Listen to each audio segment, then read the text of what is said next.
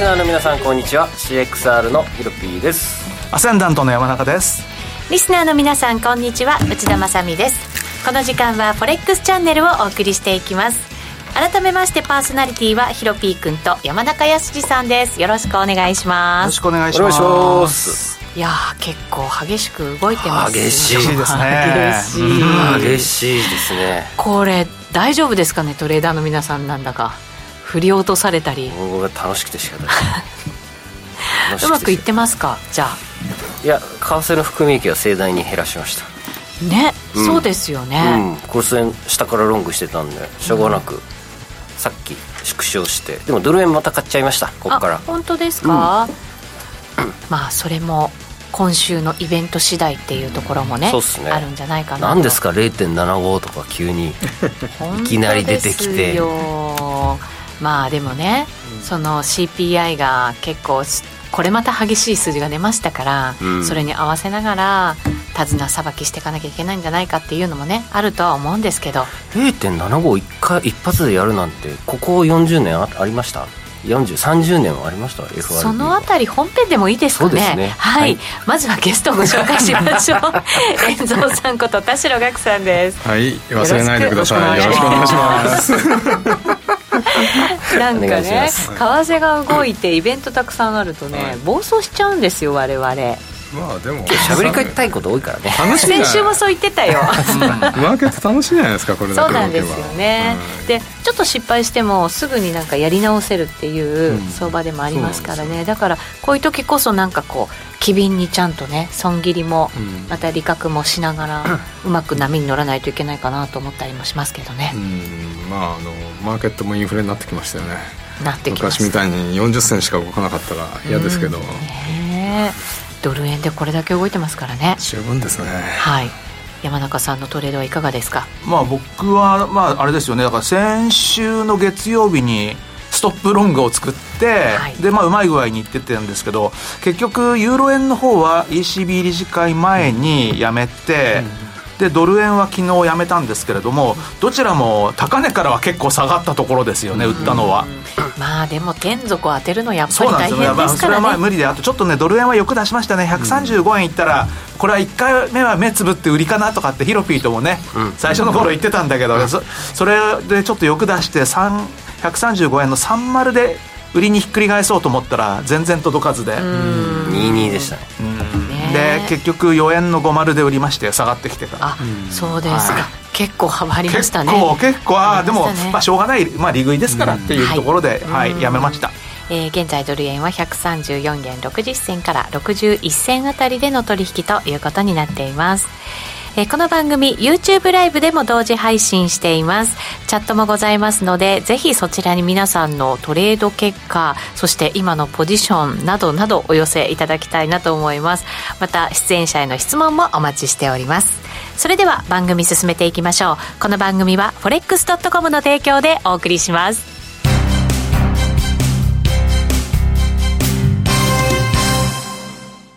ここで forex.com からのお知らせです。日経平均、ニューヨークダウ、ナスダックなどを対象に投資ができる forex.com の株価指数。CFD や話題のノックアウトオプションで取引いただけます。主要17銘柄を数千円から、売りからも買いからもお取引可能。詳細は forex.com を検索。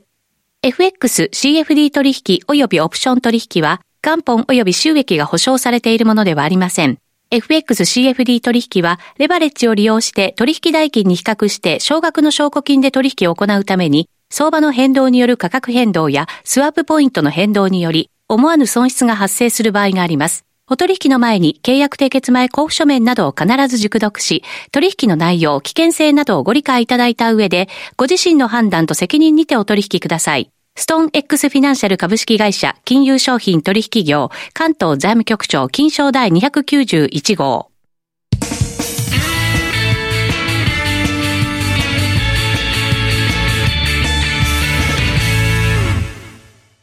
ままずは、ウィークリーフォレックスストラテジーのコーナーです。このコーナーでは最近のトレードと今後のマーケット戦略について考えていきます。えー今日も YouTube ライブをご覧の皆さんにはトレーディングビューのチャートを使って解説していきます。この人気の分析ツールトレーディングビューは forex.com で講座を開設すると利用できるツールとなっています。ぜひ講座を開設して使ってみてください。さあ、それではドル円からいきますか。はい早速。チャートはこちらさすが準備してくれてました動き大きかったですねあ、はいスイス円だった こちらレートがそっくりレートが似てるからわかんないそうでねすよね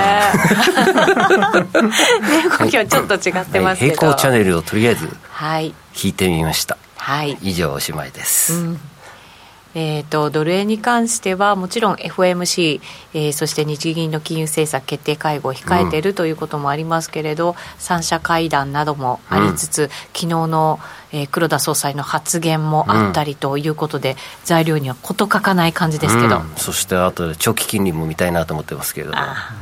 まずはドル円いきましょはい。うじゃあまさみ姉さんはどちらから何ですか私ですか、はいあトレードですか、はい私のトレードからですか、ええあの何 ですかインイ ンされますかと今ですかあこれからこれからですかはい今日明日明後日私はイベントに弱いんですよねはいなのでイベント全部終わって方向感決まってからがいいなと思ってるんですけおどう、はお、いう保守的ですねはい、あまりにもレバーあレバーじゃなくてその動きがボラが大きいので ちょっとこうおかしくなってるじゃないですか遠藤さん話終わっちゃいましたよドル円に関してはそうですねちょっとまだ考え中ですねはいえヒロピー君どうどうしてるんですかう僕さっき買った134円の50でーんまあでも129円台も持ってんだけどね持ってるしここの126円台も拾ってるしなので強気でここ気にせず買っちゃいました増しましたちょっと遠蔵さんに聞いてみたいと思いますはい、遠蔵さんいかがですかこっからうんまあやっぱり明日次第なんで最近 FOMC を境に株価が反転するんで、はい、そうなのであれば黒線が上がって、うドル安になって、うんまあドル円はあの高値で高値のあたりにいるっていう感じですよね、うんそのパターンただね0.75かもしれない、まあれ、仮に0.5だとしてもいっぱいやるってことになるとドル安にはならないかなっていう感じですよね、反応見に来たんですかねやっぱ市場のえ0.75って言ったらどうなるかなみたいウォなール・ストリート・ジャーナルはいうんまあそそれもあると思うんですよね、あとまあだから政権からプレッシャーかかってると思うんで、0.75って言ってみたらどうなるかなどっかでできるかなみたいなことを言わせたのかもしれないですよね、うんでもそれでそれだといつものパターン戦略作戦じゃないですか向こうの、でこれ仮に本当に0.75を出した時って逆にそんだけ FRB がマジで焦ってるんだなっていうのが分かってきますよね、うんでも今年まだ4回あるんで別に1回0.75挟まなくても強気な発言をして0.5ずつ刻んでいくっていう作戦だってできるし、うんもう少しそこら辺決め打ちしないでやる方とすれば決め打ちしないで、うんあのもちろんインフレはすごい抑えるんだでもデータ次第って言ってて、はいそこを決め打ちしない方がやりやすくないですか、うんそのまあ政策出すそう方でとよすれば、ま まだ4回あるんで、671112かな、ねなんで75って言っいたやでも、もうすでに CME の先物は金曜日の段階で、うんはい7月の折り込み幅もう0.75だったんですよ。あそうでしただからもうあの6月と7月両方合わせてプラス1.25っていうのがコンセンサスで取引は進んでたんで、それがだから前にも来ちゃったっていう感じなんで、今はもうフェドファンド先物って6はい月7月2ヶ月合わせて1.5%織り込んでるんですよ。ええだかられ0.752回っていう、まあ、あの当然、取引なんで、はい織り込みすぎっていうかね、はいあの、先に先に突っ走る傾向っていうのはあるんですけれども、だからどちらかで0.75っていうのは、多分今の金利取引のトレーダーのコンセンサスだとは思いますね。それにしても前のめりだいぶ前のめりってますすごい前のめりですよね。うんえそんな強気だからやっぱり金曜日の CPI が相当ショッキングだったんだショとッ思キいンまグだっすたんよですかね。ね本来だったらばね、あのーピークアウトして落ち着く流れっていうのがコンセンサスでね、そうですね言われてて、多分 FRB もそう思ってたところがみたいはないとこかもしれないですよまあね。原因上がっちゃってますしね、プラス他のほら経済統計なんかはちょっと悪くなりつつあるじゃないですか、だからね早め早めっていうのがやっぱりあれなのかもしれませんけどねいやでもやっぱ焦ってるだろうなどうしそよんうな感じがしますよねどうエしネようルエネルギーにか もう関係なく全てのものが上がったまんまで全く下がってないですからねうんだからあの CRB インデックスなんか見てももう高値高値できてますからね、それを考えるとまあああいう CPI がこの後もまた出てきてもおかしくはないかもしれないですね、はいまあでも1か月前ですよね、前回のその FOMC の時は、0.75の検討がまあなかったみたいなので、うん交換されたっていうマーケットになりましたからね、だからなんか手のひら返されたように、またこの直前でっていう感じになりましたけど、いやでもね俺7号ある気がするなだってこんなギリギリになって確かめに来ないですよね市場を普通もうちょっと前じゃないですか1週間とか10日とかまあでも23日前のレベルですからそうなんですよ2日前ですよもブはラッやクアウト期間にウォール・ストリート・ジャーナル出すってよくあるでしょ割 とですけれ どもっと前なんですよねもうでもそれは多分やいやあやっのぱ金曜日山中さんで言すかねってたようにあの先物市場でもそれが織り込んでるからこれ出してみても大丈夫だなってのあったんじゃないですああかなるほど、うんなるほどマーケットもでも激しく急に織り込みましたからね、うんあれ今日満月ですっけ昨そう日ですよねあれ、今日でしたっけ、今日だ今日だ今日じゃ今ない日結局株上げた分をそのまま下げましたよねはいその上がった分だけを下げたっていうまあちょっとぶち抜けたけど今日ぐらいが反転満月だから、今日ボトムつけ去年は結構ねそんな感じで動いてたんルで、ールと考える今日かしら今日一発したもう一発やるんだったらいろいろリグってもいいかもしれないですね、これ0.75もし利上げしたとして、はいマーケットって、まあ、そこまでまだどういうふうな動きをしておくかっていうのにもよるんでしょうけどどういうふうに反応するんですかね、まあ、そこまでで織り込んじゃったらまた出尽くしになるのかもしれませんけどリスクオフ完全に今リスクオフですもんね利上げしたらイタリアの長期金利また上がるんですかね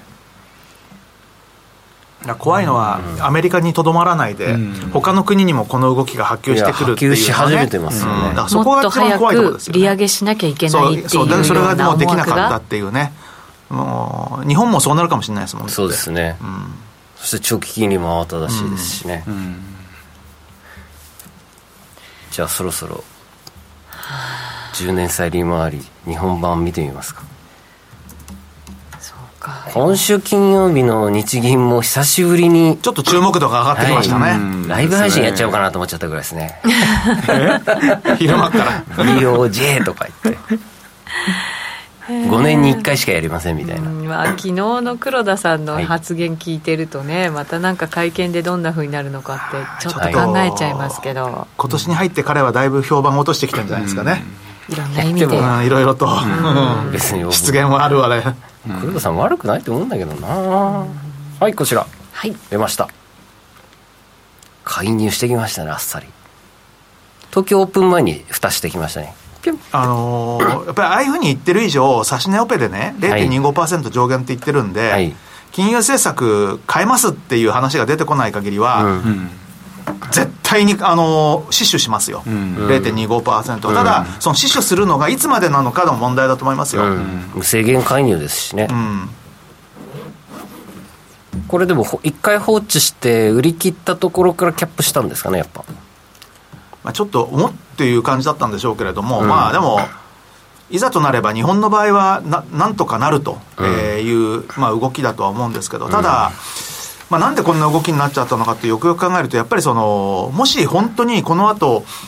今の指し値オペの0.25%を将来的に0.5%に拡大するっていう動きが将来的に出てくるんだとするならば、債券価格下がるなら今のうち売りたいですよね、当たり前ですけどまあ確かにそうですね、だからそ、まあ、そういった意味では、市場参加者が、まあ、日銀のその将来の動きっていうことに関して、結構警戒してるっていうか、まあ、要はあの、そんなのって本当にいつまで続けられるんでしょうかと、インフレだってこの後あの加速するんじゃないんでしょうかと、0.3だ、0.4だって、日本でも上がってくるんじゃないんですかと、えーあ0.3じゃない、あの3%だ、4%だとかね、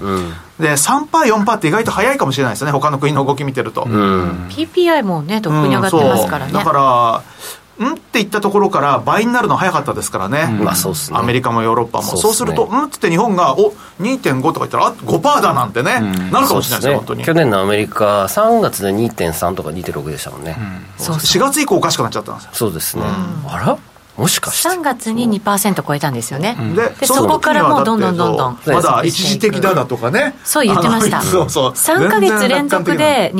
2%超えてもまだ一時的だって言ってました、うんだって6789あたりが 5. 何パーが4か月続いたんで確かなそうだもう45から早かったですからね、もうふと気づいたら78ですか日ら本もそんな感じですいやかかねんもしかしてそんな感じしますよ789といきなり4パーぐらいい出やてたりして4パーぐらいまでいっちゃうんじゃないですかこれ本当にい怖いっすねや怖いですよまだ企業がね、抑えててるし、国からもガソリンの補助が出たりしてるし、っていうところで、なんとか抑えてる感じですもんね。あのーちょっとチャートでもってとあのトムソンの、T、THO っていう頭文字入れてみてもらえます THO ですかははい、いそれを入れると何が見れるんですか CRB インデックスえー、んそそうするとこれトムさソン・ロイターなんちゃらって出てきません ?THO っ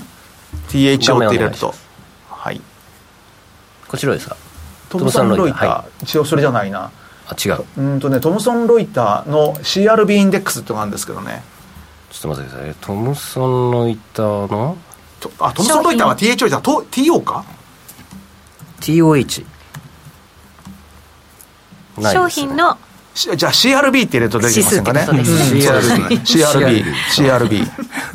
CRB マニアックなことで、この二人は、あの、突っ走ってしまっております。はい。でもトムソン・ロイターって THO だよね多分先ト物ムソンって違いましたっけ THO 指数うん違 CRB うで出ないんですかいや CRB で出ないんで困っちゃうんですよいつも えっとねちょっと待ってねちょっと今僕なぜか PC のネットが切れちゃったんでちょっとヒロピー君にはそれを探しててもらって、うんじゃあ遠藤さんにいろんな見通しをね、はい放送中はそうそうそうそう伺おうかなと思いますけど、はいそれがいいですよはい。どうですかじゃあ、こう日銀が何か動いてくるかどうかっていうのって。まあ本当だったらあれですよね、日銀としては短期金利を上げて、長期金利は政府が利払い増えちゃうから、イールドカーブコントロールしたいところですよねそうですようんね。でもそれができないってところがね日本はますますなんかあの手がなくなってきちゃいますよねなんかあのフェドフェド以上に手がないっていうかうん確かにそうですよね、これだけまた物価がね、今後上がっていくんじゃないかっていう見通しがある中で、手が打てないって、やっぱりすっごい大変なことですよね。 HO だから日本の場合給入料れ上ましたがってないですからね、ちょっといっぱい出てきましたトムソンまだなんだかいろんなとこ ろでブツブツブツブツ言っておりますトけムソどンロイター CORE ってやつですかコモディティかそれですインデックスか、それあそれそれちょっと中和してみれば分かります、はい。 はい、準備しました。はい、こちら。はい、上がってますねこれめちゃくちゃ上がってるんですけど、はいこれ一応あのすほぼ全てのももののの値段の合計なんですよ、はいはいはい。これは世界のもうほぼもはや CPI です、だね。からこれが物の価格っていうことで、まあ、大体どのぐらい上がってるかなっていうのが分かるんですよね、これ年見ると初からほぼ1.5倍っすよ。そうなんですよこれってもっと長いので見られるんですかいや、これ、週足。週足あでもこれ、もっ週と足見て、 10年ぐらいあのうんはっきり言って、もっと長いのであそうそのうコロナショック後が本当のボトムなんですよ、あこのーの超長期で見て。そうなんですねこんなにデフレだったんですか100ぐらいのとだこかですらあのコロナショックの時は本当大変だなっていう感じで思って、ええうん何しろあの計算スタート時点が100じゃないですか、ええ100まで落ちたんですよこれだって、まあ、それは原因マイナスでもリーマン。ンショックの前にはまだ全然届かないんですねはい、あそこにあんな尖ったのがあるんですそうそうねですこれ何だったんですリーかマンショックの前リーマンショックでそんな物が高かったっけめちゃくちゃバブルだったじゃないバブルででしょうね、本当あにーだからそうなんですねあのエネルギーはそうでもないけど住他のものは高かったエネルギーは安かったんだけど、そううんあ、まあでも住宅価格はでかいですそうね。住宅価格だと思う、家賃とかも入りますしね、そうですよねそうするとやっぱり大きでいこれはまあ単純に物なんで今だからそんだけ物の値段が高いんですよ本当に、でこれが下がらない限りあのインフレなんて収まらないですよ、うーん。戦争してますからねそう本当そうですよ、もうねそれが諸悪の根源と言ってしまったらそれまでですよね、だって食料が日本は小麦粉ってまあねそうでもないけど他の国は小麦粉なくなると大変ですからね、うんとそうですね一旦お知らせ挟んでまだまだ伺おうと思います以上ここまではウィークリーフォレックスストラテジーでした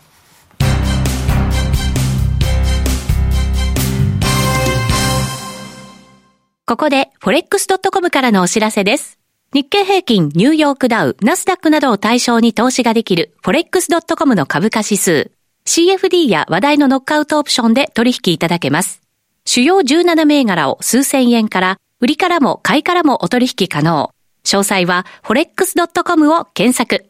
FX、CFD 取引及びオプション取引は、元本及び収益が保証されているものではありません。FX、CFD 取引は、レバレッジを利用して取引代金に比較して少額の証拠金で取引を行うために、相場の変動による価格変動やスワップポイントの変動により、思わぬ損失が発生する場合があります。お取引の前に契約締結前交付書面などを必ず熟読し、取引の内容、危険性などをご理解いただいた上で、ご自身の判断と責任にてお取引ください。ストーン X フィナンシャル株式会社金融商品取引業関東財務局長金賞第291号。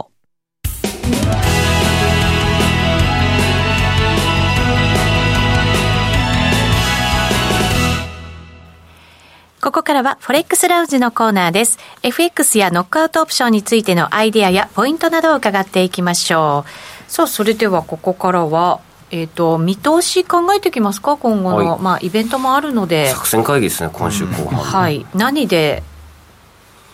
トレードするか、ドル円でどのタイミングでするか、ドル円とスイス円で勝ちたい遠藤さんどうですか勝ちたいっていうそ の まあどれが一番わかりやすいんですよね これだけやっ動いてるとぱりねやっぱりねうん分かっ締め買いなので最強最弱っていう組み合わせですからねだから黒線はほらあの株価の動きに影響されちゃうかうら、んちょっと黒線分かんなくなっちゃったんで僕は売りましたユーロ円と5ドル円ちょこっと持ってるだけですけどあんま期待してないです、はいドル円に戻りましはいドルた、円これ具体的なちょっと戦略考えていきませんか、もう平行チャンネルの下なんで134円の手前じゃないですかねで仕込みたいましかあも増やすならうんといいうやかーじゃあ FMC はしご外して0.5かなあーもしそうですよ0.5だった場合ってあれ前回0.5増やしたんでしたっけ、0.5利上げして CPI 上がっちゃったんだ0.3も、まあニッチもサッチもいかないですでねあの時はなんかほらピークアウト説みたいなやつもね、ありましたからね、でも金利上げたからってすぐ物価下がんないじゃない、もっと我慢しないと即効性ないですからねそんな そんなあの半年半年待てよって話だ解よね熱薬じゃねえんだから飲んで瞬間下がんねえよえ遠藤さん言ってやってくださいよ でもだって0.5上げたからほら債券はさその瞬間下がるけど物価その瞬間下がるわけないじゃそなういでなすんかですよねだからまあやりすぎちゃうっていうねことなんでしょうけど、 3か月ぐらいは最低でもかかりますよね、うんまあなんかここまで来ちゃったのはなんか FRB が失敗したみたいなこと半ね年言はわそうだれってたまですすよからね多分夏あ前にやってればうんー聞いたのかもしれないですけど、ね、あれ最初今年利上げしたのいつでしたっけ1月3月2月からかな3 3月月かからら11月に宣言したんですよもう利上でげする3月そう5月と上げてさあ違う3月に最初まず0.25上げたんね、うんでその次に0.5上げたんだよね、はいうんだからあのゼゼロのところから考えると今0.75だと、ううんん全然最近ですね、最近最近だなかんか為替がやったら動くからすごく時が長く感じるらまだ実際には3月と5月しかやってないですよ、まだ3か月しか経ってないですからそうなんですよね激動でしたねそんな激動そう激動本当にのそんまあなすぐに変わるわけがない岐阜の雑金屋さんからも秋までにインフレなんとかしないと中間選挙があってきてるので、そんなことででももし急いでいくんだとするならば、ちょっとこれね、逆のなんか効果が出てきそうですけどね本当に、ちなみに上院と下院また共和今度共和党に取られたらどうなるんでしょうかいやそ そしたらあれじゃないですかホワイトハウスだけがあのー民主党ってやつですよね、はい、無限に法案が2年もう取らない何何も決まらないっていうね 膠着笑えない 笑えないそうですね支持率も下がってる中ですからいねや無理でしょうね大大統領弾劾とか出された日にはもうたまんないですねはババイデンの息子がちょっとね結構ウクライナ案件に絡んでたりしして結構政権のネックになるんじゃないかみたいなことは言われてますよね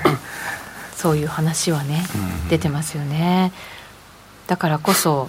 景気あんまりこう冷やさないうちにインフレも抑えて中間選挙を迎えたいっていう気持ちは分かりますけどね、まあもう無理でしょうねでも景気を抑えこれて株価下げないと物価は下がらないですよね、うん、うんそうですね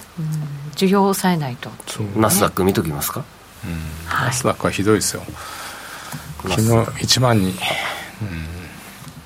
でも株もこれ下げ止まってくれないと為替の影響も結構ありますもんねそうですよねでも日本はなんか今日妙にマザーズとか強かったですよねはいそうなんですよねはいナスダックさんですあ安値割れてたんですねう、んよっしょ1万とかターゲットになってきましたよね、まあそうですね、えっと1万だとちょうどコロナショックで上げた、ここですよね、前か、9800ドル、1万ドル手前が、コロナショック前の史上最高値の水準なんで、うんまあ、ここはいいとこなんじゃないかなとか思うんですけどね、うんとりあえず、ターゲットとしては、9月までの。よそこまで下げるとと結結構構いきだ、ます結ね構な下げですよね、結構いきますねで改もあめてと見る1000あとと1300ポイントぐらいしかないそうですかね、いや、ら、本当そうです、1400、500です。でもインフレになってくると重厚長大の方がいいかもしれないですよねああまあそれはそうですよね物色もだから変わってきてますもんね、もうね、うんいやーまあ、イーロン・マスクはリセッション予言してますからすごい当たりそうシーンとしてますよ大丈夫ですかこの ラジオですよラジオナスダックの ねチャート見るといやちょっとねそう株価のチャートは見るとなんかまずいなっいて やまずい今のシーンはこれまずいなっていうやつだよねこれはまずいんですよなんかアメリカのバブル終わったかって、まあ、バブルバブル、いバブルかどうかわかんないけど株高終わったかって感じしますよね、そう完全にいもうやちょっと今はそうですね完全にもう下げの局面に入っちゃったんじゃないって全いくう買いたい気分じゃないですもん、着実にだってね高値切り下げ安値切り下げでしかもまあまあな角度で下げてますもんね、はいまあでもアメリカですから、10年経ったら第2第3のガーファムが出てるんですよ、そのその頃、まあね、そうそうそう絶対にそう10年単位で見ればそうディケード単位で見ればね、結局上がってんだよね結局アメリカなんですよね、うんそう本当に悔しいけど、なるほど、こちらが噂のビットコインでございますいいとこまで来たじゃないですか、いやー来ましたね2万ドル最近ちゃんとリスクオフの時は下落するからいいですよねそうでビッすねトコインもちゃんとそういう金融市場のその、うんなんていうのかなマーケットとしてカテゴライそうですそうズですされましたよね、うん、だって技術最先端技術の塊ですからでねナスダックと連動したって何ら月曜日から下がると思って日曜日の夕方売れますもんねそうですね、ヘッジですよ先行指標になってますよねいや今先行指標完全先行指そう標ですよっていうか結構いいとこまで来てるじゃないですか土曜日から崩れ金曜日から崩れたナスダックと連動してるんですかねやっぱかりなり連動してますね、いやーここまででもナスダックも下がっちゃうのかと思うとちょっとゾッとしますけどこね、っち崩れるならナスダックもう一発やりますよね絶、対そういう感じですよね。はあ、幅広く見ておかなきゃいけません。またイベントもありますのでね、皆さん注意をしながらトレードしていただけたらなと思います。あっという間にラジオの前の皆さんとはお別れのお時間です。今日のゲスト、遠藤さんでした。ありがとうございました。ありがとうございましたこの後は YouTube ライブでの延長配信お楽しみください。この番組は forex.com の提供でお送りしました。